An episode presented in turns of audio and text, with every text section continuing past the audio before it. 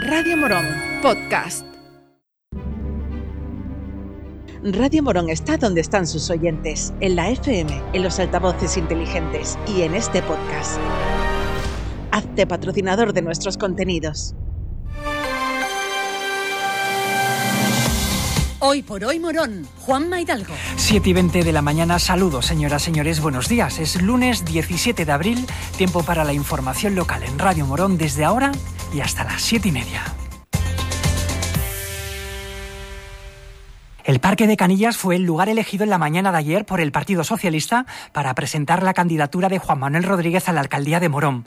El acto fue presentado por la actual delegada de Hacienda y Urbanismo, Cristina Cuadro, y por el artista local Alfonso Luna, que formará parte de la nueva lista del PSOE de Morón. Comenzó a las 12 y cuarto del mediodía y finalizó unos minutos antes de la una.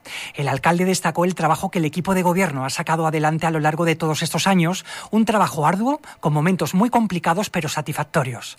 Momentos antes del inicio del acto, el alcalde atendió a los medios. Vamos a escuchar sus declaraciones. Principalmente el acto va de, presentar proyectos nuevos, nuestra candidatura, también de, bueno, confirmar, aunque estos días ya lo he hecho, ¿no? Mi presentación como candidato, que hasta la fecha pues tampoco lo había hecho, que yo sé que hasta esta mañana a primera hora me estaban preguntando, Juanma, ¿te presentes o no te presentes? Bueno, lo habíamos medido un poco así, después de Semana Santa, pues eh, meternos de lleno en la precampaña y campaña electoral cuando toque y ahora, pues bueno, hoy este primer gran paso, aparte de lo que podemos dar poquito a poco antes, pero este primer gran paso de presentar nuestro nuevo proyecto de, personas y del equipo que me va a acompañar en esa lista que yo encabezo, porque el partido sí lo, lo, lo entendió y de lo que me siento, pues la verdad que muy orgulloso de que me hayan nuevamente apoyado para poder dar este paso y con las ilusiones renovadas. Las ilusiones renovadas han sido una legislatura muy complicada.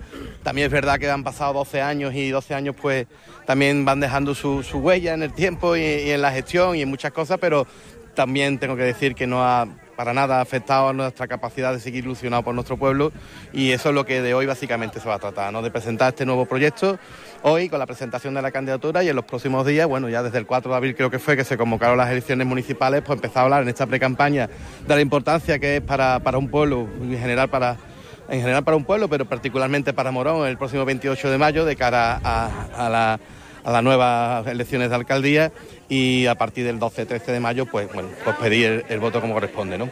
Eso es, simplemente y nada más y nada menos. ¿no? La ilusión está intacta porque venimos apoyándonos en cosas que, que, hemos podido hacer y que se nos han podido quedar a media y proyectos que vienen de futuro. ¿no? Eh, esa es la ilusión que te sigue manteniendo. La ilusión, en fin y al cabo, yo tengo una ilusión. La ilusión se llama Morón de la Frontera. El viernes por la tarde tuvo lugar una visita guiada gratuita muy especial. 55 vecinos de Morón tuvieron la oportunidad de acercarse en autobús hasta el Museo de la Cal, en las Caleras de la Sierra, conocer el proceso de fabricación artesanal de la cal y aprender los distintos usos que tiene una de las señas de identidad más importantes de nuestro pueblo, la cal de Morón, declarada por la UNESCO Patrimonio Cultural Inmaterial de la Humanidad.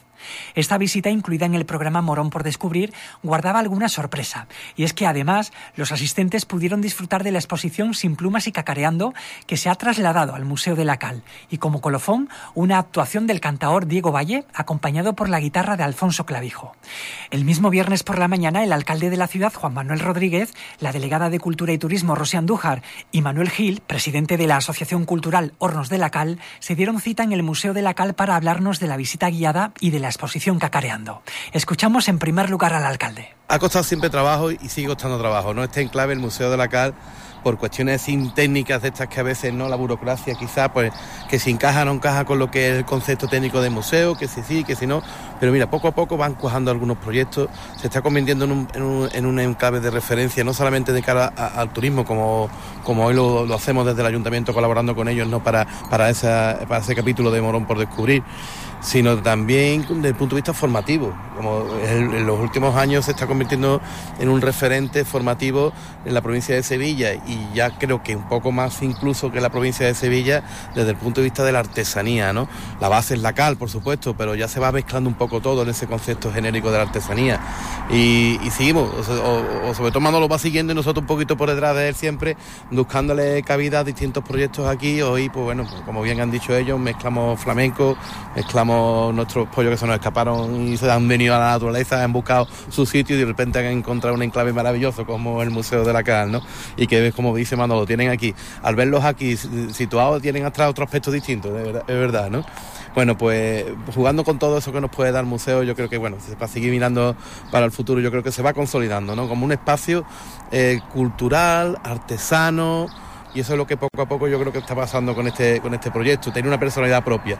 Rosy Andújar anunció que los gallos de grandes dimensiones de la exposición Sin Plumas y Cacareando estarán en el Museo de la Cal hasta el próximo mes de julio. Hoy se unen diferentes iniciativas culturales en este Museo de la Cal y por eso hemos querido estar aquí, compartir esta mañana con representantes del museo y concretamente esta tarde presentamos una nueva visita turística dentro del programa Morón por Descubrir eh, un grupo de aproximadamente unas 55 personas van a poder conocer y disfrutar este enclave turístico y además van a poder eh, conocer de la mano de, los responsables del museo que, que se une en este museo. Y desde la oficina de turismo, desde la delegación de cultura, hemos querido unir a esta visita turística otra de las actividades que desarrollábamos en el programa de 2022 dentro de Cacareando, que es la exposición Sin Plumas de Cacareando. Hemos, hemos creído muy interesante traer esta exposición a, a este museo, está por todo, el museo y bueno, creo que también eh, los vecinos y las vecinas que esta tarde acudan a esta visita turística van a poder presenciar eh, un enclave diferente para, para Sin Plumas y Cacareando que estará en este Museo de la Cal hasta el próximo mes de julio porque bueno, se van a desarrollar diferentes actividades culturales, un programa importante de actividades culturales y deportivas en nuestra ciudad que estoy segura va a atraer a un importante número de visitantes que también queremos ofrecerle pues este, este enclave para que pueda ser visitado y que une pues eh, la cal y nuestro patrimonio. Y en la visita turística también tuvo protagonismo otra de nuestras señas de identidad, el flamenco, con una actuación de Diego Valle Alcante y Alfonso Clavijo al toque. Hemos querido hacerlo de forma diferente y hemos querido unir también a esta seña de identidad que es la cala el flamenco. Por tanto, eh, esta tarde cierra la actividad la visita una actuación de dos artistas locales, de Diego Valle y de Alfonso Clavijo, que de alguna forma pues bueno, eh, va a cerrar una de las propuestas culturales que estamos desarrollando en este mes de abril, que ha tenido muy buena acogida y que, bueno, desde aquí pues quiero invitar por una parte a nuestros vecinos a que acudan, no solo al grupo de personas que va a visitar el Museo de la Car, sino a toda aquella persona que quiera eh, escuchar un poco de flamenco en este extraordinario espacio. El miércoles a las 8 de la tarde el Teatro Echegaray de Málaga estrena la obra La gramática de los peces azules del escritor moronense Antonio Morales. Hasta el sábado 29 de abril podrán acercarse a Málaga para disfrutar de este montaje que ha dirigido José Cabello con Laura Belman y Alejandro Rueda como protagonistas. Recordemos que esta es la séptima temporada de la Factoría Echegaray y que las obras que forman parte del cartel, entre ellas La gramática de los peces azules, fueron escogidas por el Comité de Selección de la productora municipal de entre 222 propuestas enviadas desde España y otras partes del mundo.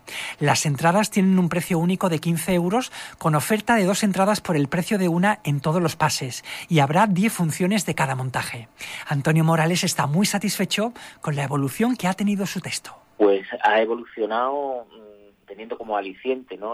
el deseo de, contar esta historia, formando equipo con Factoría Chegaray y la ESAD de Málaga eh, un equipo mm, que dirige José Cabello, que es un joven también que, adelanto, eh, mm, tiene raíces moroneras.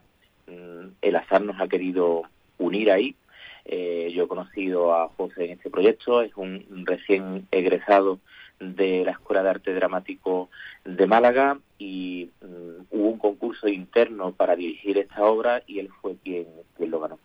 Eh, entonces, pues, con muchísima ilusión, con ganas de contar esta historia, la gramática de los peces azules, que es una fábula contemporánea sobre la diversidad sexual protagonizada por dos jóvenes, azul y rojo, el intersexual el uno, eh, y tras la, la búsqueda de su propia identidad de género, y homosexual el otro.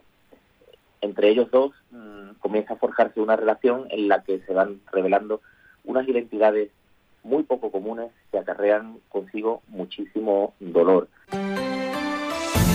Llegamos a las siete y media de la mañana, la información continúa en la cadena SER. Nosotros volvemos con más contenido local en media hora, en el informativo de las 8. Hasta luego. Gracias por llegar hasta aquí. Si te ha gustado este podcast, suscríbete a nuestros programas y recomiéndanos a tus amigos.